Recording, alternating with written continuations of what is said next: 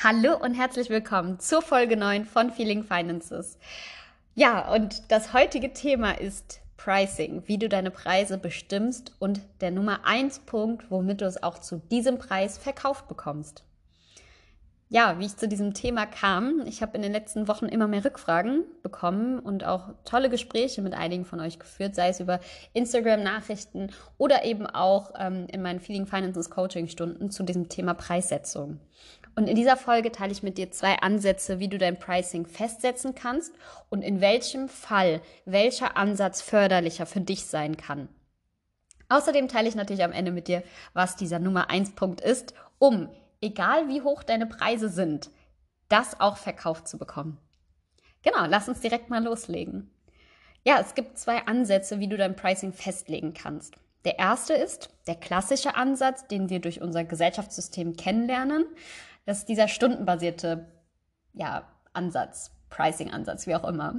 Und für wen ist das jetzt erstmal was, bevor ich äh, sage, wie du das genau für dich festlegen kannst?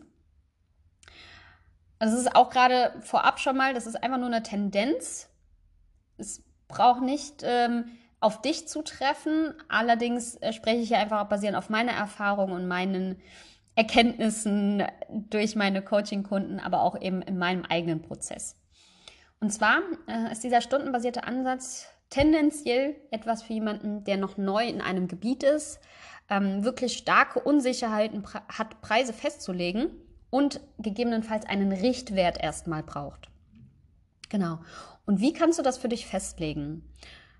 Recherchiere einfach mal, egal in welcher Branche, in welchem Submarkt du dich auch bewegst, was sind so marktübliche Preisspannen, die jemand in deiner Position oder mit deinem Skillset nimmt. Ja, das kann man ganz easy googeln, recherchieren, vielleicht auch mal einfach Marktbegleiter.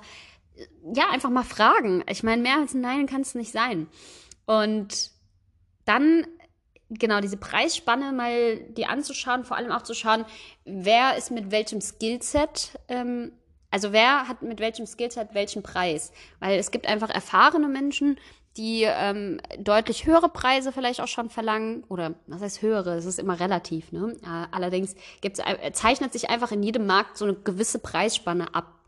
Und dann kannst du eben das für dich ähm, rausfiltern, zu schauen, okay, wo beginnt diese Preisskala, wenn man vielleicht weniger äh, Referenzen oder Erfahrungen mitbringt und wo, wo kann es hingehen, wo geht die Reise nach oben hin hin.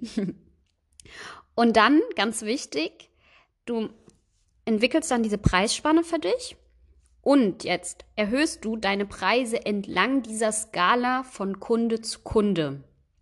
Also du stagnierst nicht bei einem Preis, sondern mit deinen Erfahrungen, mit deinem Skillset, was wächst, dürfen auch deine Preise wachsen. Ja, und dann habe ich hier noch mehr aufgeschrieben gehabt für, als Vorbereitung für diese Podcast-Folge. Was sind so Vor- und Nachteile?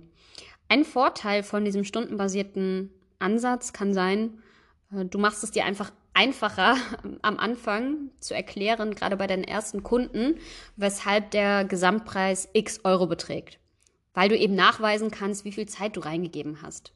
Das ist vor allem eben dann, wie gesagt, einfacher für dich damit zu agieren oder zu argumentieren, wenn du noch nicht so ganz spürbar gesehen hast oder erlebt hast, wie wertvoll deine Arbeitsresultate für deinen Kunden sein können. Mit der Zeit wird sich das auch wandeln und dann wirst du vielleicht zu dem zweiten Ansatz, zu dem wir gleich kommen, übergehen irgendwann. Aber für den Anfang ist es eben, wie gesagt, ein bisschen einfacher für dich zum Einstieg, um das einfach, ja, argumentieren zu können. Und der Nachteil, und das ist ein ganz, ganz großer Nachteil, zu diesem ersten Pricing-Ansatz, du bist nach oben hin limitiert. Weil du kannst nicht mehr arbeiten, als der Tag 24 Stunden hat. Und diese 24 Stunden kannst du ja noch nicht mal arbeiten. Wir alle brauchen ja Auszeiten, ja. Und vor allem hast du oftmals eine Lose-Situation. Denn, jetzt lass uns das mal, dieses Gedankenkarussell weiterspinnen. Dein Skillset wird ja mit der Zeit immer besser. Und deine Arbeitsresultate werden auch immer besser. Und jetzt dadurch, dass du einen Stundenlohn festgelegt hast, ähm, ist es so, dass du ab einem gewissen Punkt eben ja in kürzerer Zeit die gleichen Resultate oder sogar irgendwann in kürzerer Zeit noch bessere Resultate erzielst, aber dadurch, dass du einen Stundensatz festgelegt hast, wirst du auch noch weniger verdienen, obwohl deine Resultate besser werden und obwohl dein Skillset sich erweitert. Macht keinen Sinn, oder? und genau da fängt der Transformationsprozess in dir dann an. Denn du siehst, deine Resultate bringen deinen Kunden mehr Geld oder indirekt, also durch deine Arbeit haben sie mehr Zeit und können durch andere Aktivitäten mehr Geld kreieren. Oder vielleicht bist du auch unmittelbar an der Kundenanziehung oder an der Conversion Rate, also der Umwandlung von potenziellen Kunden zu zahlenden Kunden beteiligt. Und dann kommt der Punkt, wo du langsam von dem ersten Pricing-Ansatz zum zweiten Pricing-Ansatz übergehst. Der zweite Ansatz ist nämlich resultatorientiert. So, für wen ist dieser resultatorientierte Ansatz was? Wenn du genau, am besten auch in Zahlen messbar, benennen kannst, was der Mehrwert deiner Arbeit ist. Und wenn du das auch spürst und gesehen hast. Genau, wie kannst du dann eben diesen resultatorientierten Pricing-Ansatz festlegen? Schau dir an, was für einen Mehrwert deine Kunden monetär generiert haben und setze den Preis so hoch fest, wie es sich für dich innerlich gut und fair anfühlt. Und jetzt halte ich fest, dann schlägst du nochmal 20% obendrauf, um dich so ein Stück weit außerhalb deiner Komfortzone zu bewegen. Und dabei jetzt ganz wichtig, ähm, solange dein Preis unterhalb des monetären Mehrwerts deiner Kunden liegt, also der monetäre Mehrwert ist der Return on Investment, ist das sowieso eine Win-Win-Situation. Denn die Person zahlt dir einen Betrag für deine Arbeitsresultate und kriegt aber mehr Geld raus am Ende des Tages. Und natürlich bei der Preissetzung, gerade bei diesem resultatorientierten Pricing, macht das natürlich einen Unterschied, wie schnell dieser Return on Investment kommt. Also kannst du kurzfristig deine Kunden zu mehr Cashflow verhelfen oder ist der monetäre Return on Investment vielleicht mittel- oder langfristig? Das kommt ja immer auf deine Dienstleistung oder auf dein Produkt an. Und jetzt zu den Vor- und Nachteilen. Der Vorteil bei diesem ja, resultatorientierten Pricing ist, deine Preissetzung ist jetzt unabhängig von der zeitlichen Komponente. Das ist vor allem eben dann vorteilhaft für dich, wenn deine Arbeitsresultate immer besser werden und du eben weniger Zeit benötigst, so was ich eben auch schon als Beispiel genannt hatte, um dir zu erklären, was der Nachteil beim ähm, ja, stundenbasierten Ansatz ist. Genau, denn nach dem ersten Modell, wie eben schon gesagt, würdest du ja weniger Geld bekommen, nur weil du weniger Zeit benötigst für die gleichen Resultate. Dass du das allerdings in kürzerer Zeit schaffst, ist ja basierend auf deinen Monate oder jahrelangen Erfahrungsschatz zurückzuführen. Und das sollte natürlich in deinem Pricing, eben bei diesem resultatorientierten Pricing, auch mit beachtet werden. Ja, und der Nachteil, ich habe tatsächlich länger überlegt, eigentlich sehe ich da tatsächlich keinen Nachteil. Das ist wirklich eine Win-Win-Situation für beide Seiten. Einfach fairer und auch wirklich das einzig Sinnvolle, gerade als Einzelunternehmer, wenn du dein Pricing so festlegst, dass es einfach orientiert an deinem Mehrwert ist und nicht an den Stunden, die du reinsteckst. Ja, das ist, ja, und für den Unternehmer ist es auch eine Win-Situation, weil er einfach sowieso einen positiven Return on Investment hat. Und vor allem, du kannst es ja sogar mit deinen Referenzen belegen, dass der Return on Investment da ist. So, und jetzt hast du deinen Preis festgelegt Egal mit welchem Ansatz, das ist jetzt erstmal zweitrangig. Doch die konkrete Frage ist jetzt, wie kannst du das jetzt verkaufen? So, ähm, also das Thema Kundenanziehung und wie du deine ersten Kunden generierst, darauf gehe ich natürlich im individuellen, im Feeling Finances Coaching nochmal näher drauf ein. Und ganz konkret auch ähm, formulieren wir da auch immer Action Steps, wie du das für dich umsetzen kannst und wirklich Step by Step eben deine ersten Kunden generieren kannst.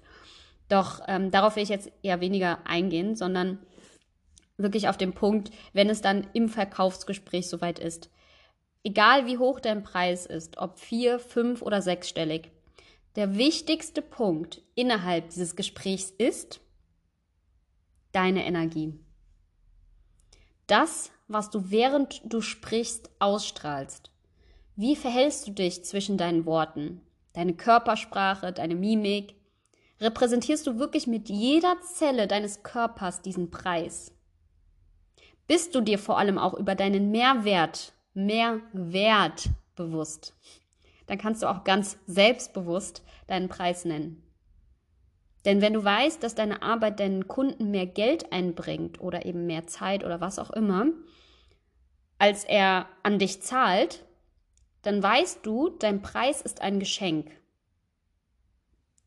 Und wenn du das wirklich innerlich fühlst, dass das ein Geschenk ist, dann wird Verkaufen nicht mehr zum Verkaufen, sondern es ist sowas wie, keine Ahnung, Geburtstag und Weihnachten in einem für die Person. Eine absolute Win-Win-Situation. Ja. Das war's schon. Lass mir gerne Feedback zu der Folge da. Wie fandest du das? Was hast du für Fragen noch dazu? Vielleicht kann ich ja darauf basierend nochmal eine Folge, Folge aufnehmen. Oder eine, was soll ich denn sagen? Eine darauf folgende Podcast-Folge aufnehmen. Ja, wie auch immer. Lass mir gerne Feedback da. Gerne über Instagram. Einfach hope.feelingfinances heiße ich dort auf Instagram. Und dann lass uns gerne in einen Austausch treten.